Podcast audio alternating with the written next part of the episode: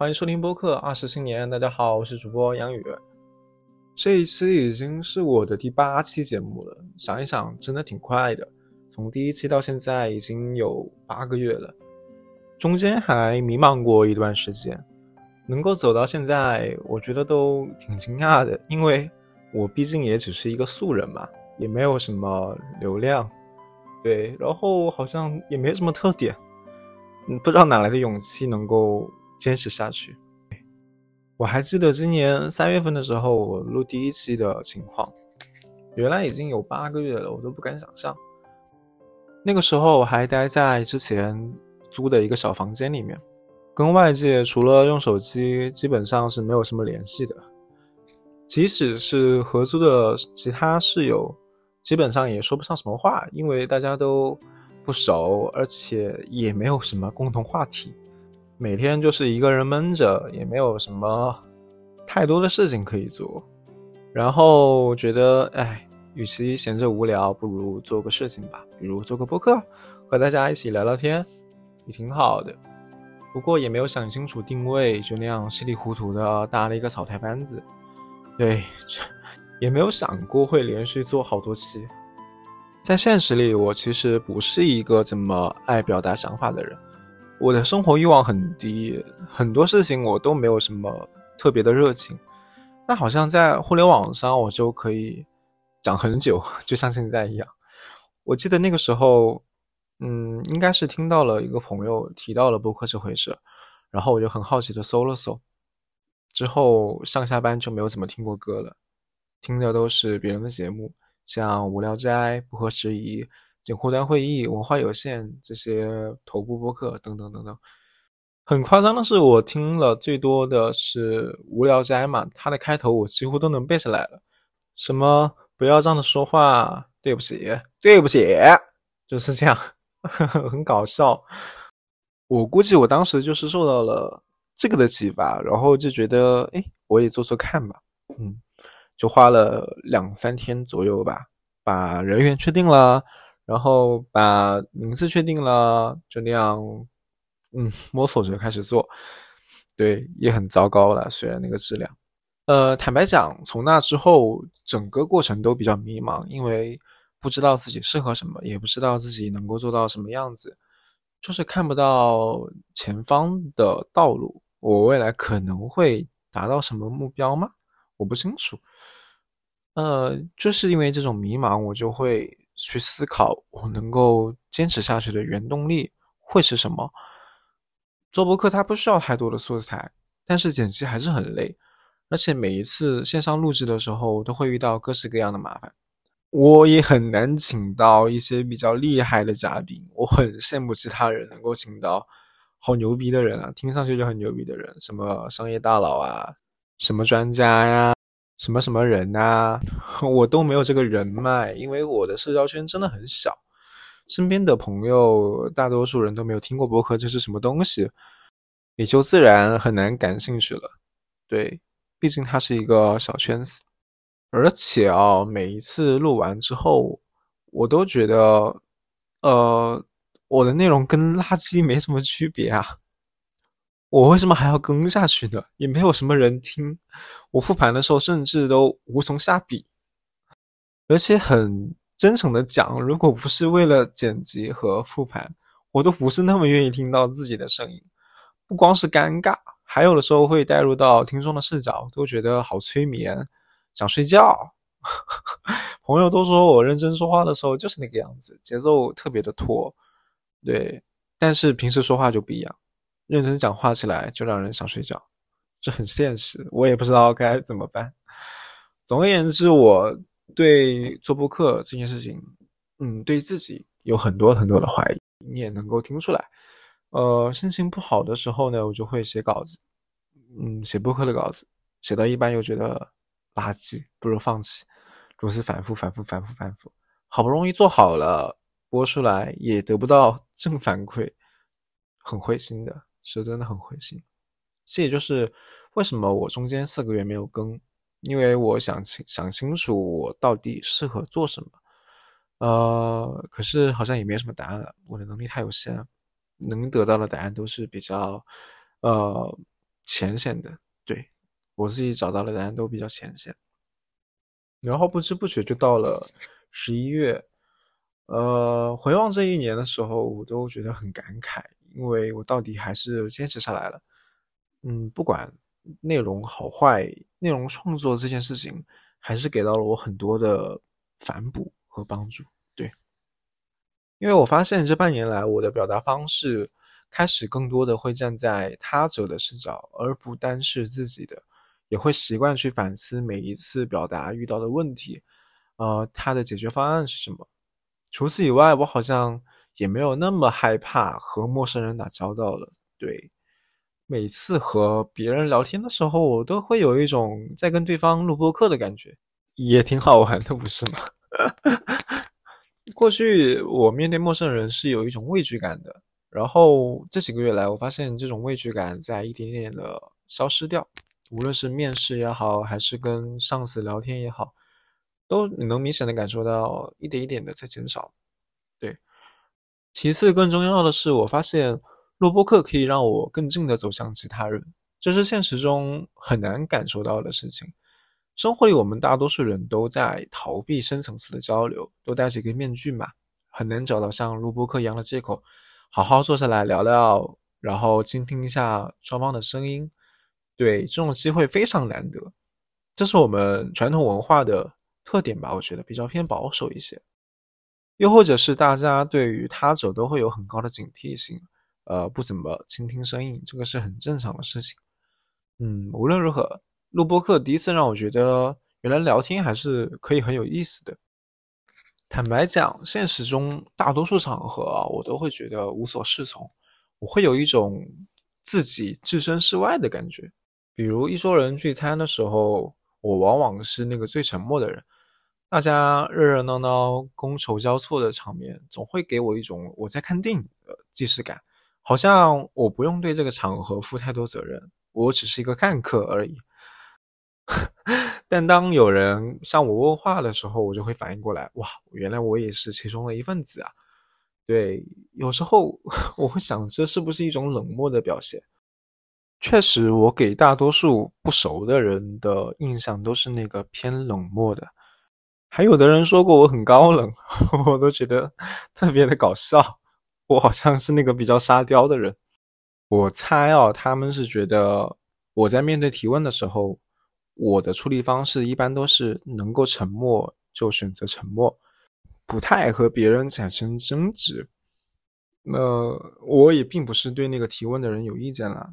其实我只是觉得很多问题都很无聊，当然不理人家肯定会显得很不礼貌了，所以大多数时候我都在选择比较偏取巧的方式回答问题，可能不那么在意吧，就是让人家觉得我很认真的回答人家的问题，很应付，对，很应付。呃，这也就是为什么我在标题里面写说我与世界的连接的问题。呃，我跟这个世界的连接非常的微弱，我时常会感受到我仿佛不是在这个社会生活一样，好像在看一出戏，而我不用负任何责任。毕竟自己真的非常的渺小，从小到大我都不是群体里面优秀的孩子，都不是最优秀的那个，永远是排在中等的那个孩子。对我也没能够做成什么了不起的事情，一路都在见证其他人的辉煌还有荣耀，一直以来呢，就像是一个生活的观众，而不是主角那种感觉。那那些从小就很优秀的孩子，他们总不会觉得这个世界跟自己没有连接吧？会得到各式各样的奖励，会有很多人给他们颁奖，也有很多人会记住他们。而我们这些不好不坏的人，大多数都被选择了遗忘。是的，大概我继续把播客做下去的目的，就是为了加强这一份联系。嗯，因为想到有人愿意听我讲话，即使他不多，但是我也很开心。是的，之前呃有四个月没有更新嘛，我就很惊讶的发现订阅量比以前多了一点。我就觉得 这个事情特别特别的开心，因为我自认为不是一个特别厉害的人，呃，这种小事我就觉得特别特别的知足，对，很知足。虽然也没有破百，到现在都没有破百，嗯，甚至都没有达到五十，半百都没有，但我还是很开心。仔细想一想，做播客的决定，我其实是在非常郁闷的时候下的。那还是春天，那段时间的记忆都被浓缩成了我独自一个人待在那里的一张剪影。有很多记忆的碎片都无法拼凑成一个完整的时间线。我只记得当时的我感受到了一种前所未有的无力感。学校的事情、生活的事情、工作的事情加在一起，特别的烦闷。我却只能够拼命的安慰自己，这一切都会过去这个事实。在工作的时候，我经常发现我连很小的事情都处理得很糟糕，那种感觉特别的失落。嗯，所以很多人看到那个时候的我都觉得你怎么这么没劲呢？我估计。我把所有的痛苦都写在脸上了吧？我觉得那样是不对的，因为毕竟给别人带来了一定的影响吧。但我又没办法，只能这样将就的度过每一天。可能是因为我的年纪比较小，不懂得如何控制自己给外界的形象吧。到了七月底的时候，我就有点不想干了。我的上司也理解，也没有说什么。在天气不那么热的时候，我经常会去楼下的小区里面一个人走一走，因为那个时候已经解封了嘛，所以还是可以比较自由的。呃，我经常会去一个人吹吹风，然后拿着相机到处拍拍照，可能那些照片也没那么好看，只是觉得拍得完。这些东西都不是克服我焦虑的最终途径，但是我发现它是一个不错的寻找答案的过程。我时常会想到，不焦虑的人已经被我们的基因所淘汰掉了，留下来的都是焦虑的人。而我的焦虑会对整个人生长河来说，并不是那么重要吧？嗯，对我就是那样想的。当时我租的房子楼下有很多的猫嘛，然后其中有一只是三花，它特别好看，我估计它有狮子猫的基因。总之，整体看上去非常的有富态。最具标志性的特征就是它的尾巴全是橘色的，但它的身体却是一览无遗的白，所以我看到它就觉得哇，怎么有这么好看的猫？它的它的名字叫小白，是楼下阿姨取的，因为就是那个白太太贵气了，而且它的每一个姿势都觉得怎么有这么像公主一样的猫？不过它的性格比较胆小。当我第一次尝试走近它的时候，上去还没有五米，它就马上跑掉了，跑得很远，就很怕生人。呃，总而言之，那段时间每天下午我都会带一根火腿肠去找它，因为我已经辞职了，基本上没什么事情，然后经济不太好，又不太好找工作，我就开始喂猫，喂猫，把它当做我的工作之一，也没有什么回报。我对我就会每天带一根火腿肠去找它。然后我抱着的是一点点把它喂熟的心态，努力让它记住我。呃，所以我一根火腿肠基本上是要喂上十分钟左右的。对，就是就是为了证明自己没有敌意，我也不会去刻意的撸它，只是远远的看着。这跟追女生是很像的。我不知道有没有人赞同我这种说法。总之，呃，靠近这个小白啊，一一开始我都要非常的小心翼翼。我在离它大概四五米的地方丢食物，然后它会过来吃，吃吃完之后它又会走得远远的。我再丢东西给它，它再回来，就这样如此反复。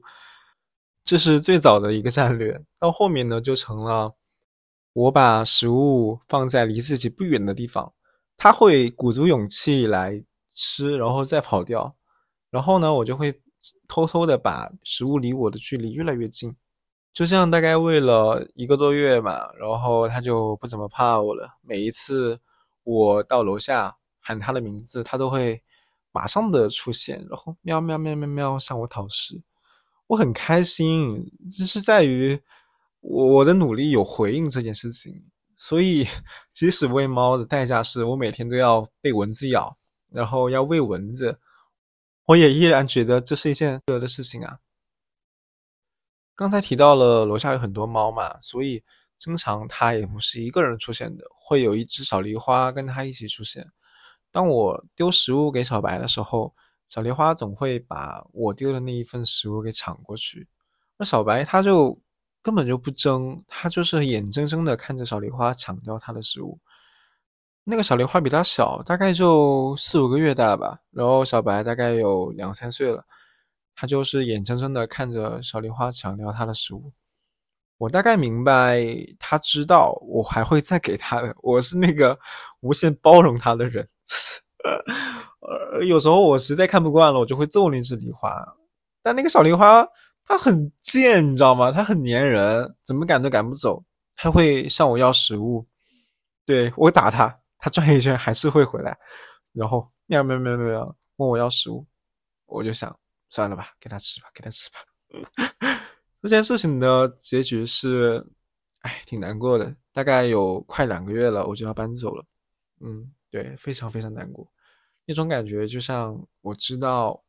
有一个朋友，我这辈子都不会再见到了。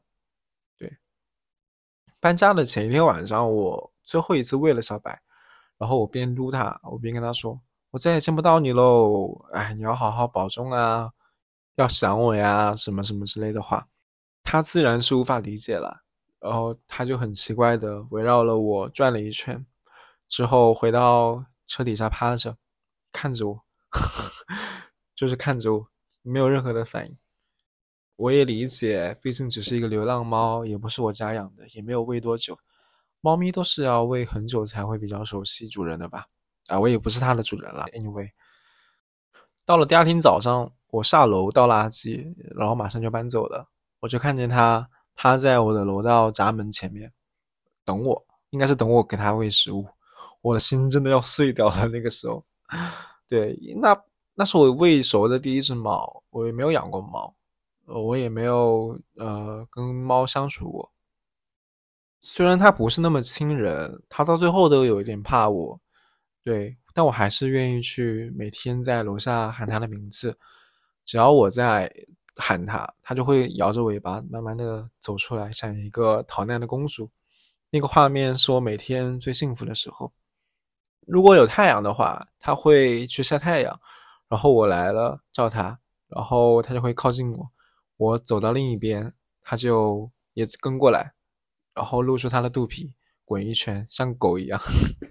我当时还发了朋友圈，我就觉得特别的幸福。对，那个时候是最幸福的时候，但是再也没有了。哎，缘分就是这回事儿。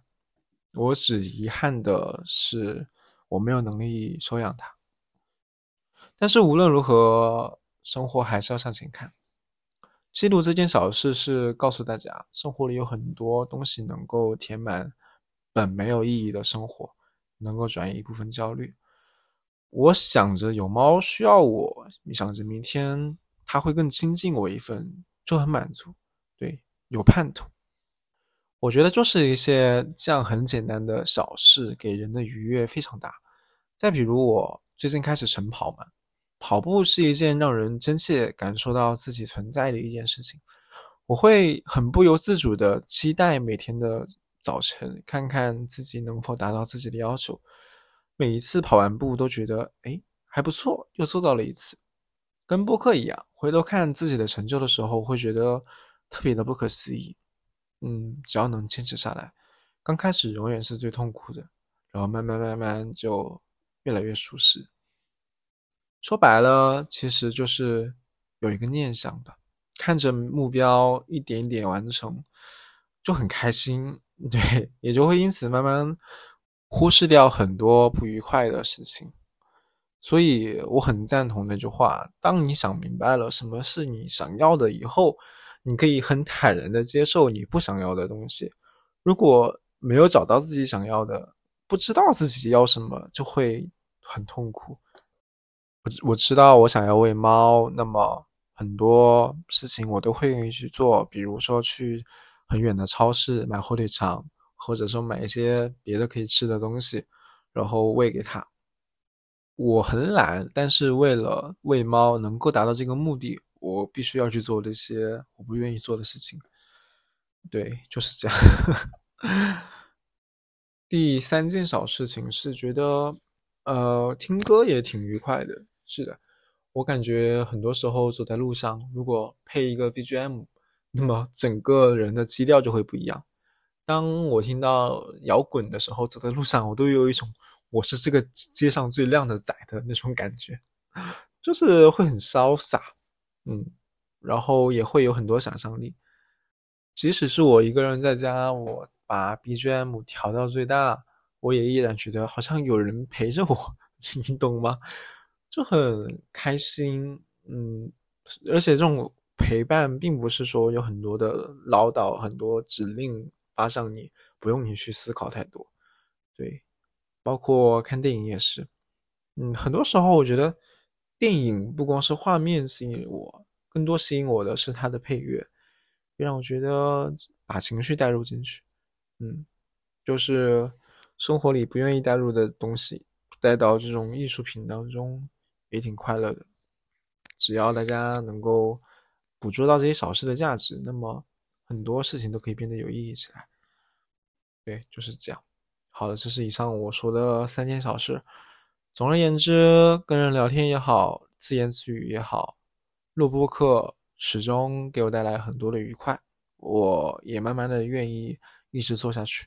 对我愿意一直做下去，虽然它不会给我带来带来什么收益，我也不知道我未来会成什么样子，也不知道之后会聊什么，但是整体方向还是跟电影、书籍、生活有关。并不会偏离这个方向，我也不愿意去教授什么人生课程或者是呃成功学。我自己都是一个很普通的人，我怎么有资格去教别人怎怎么成功呢？对吧？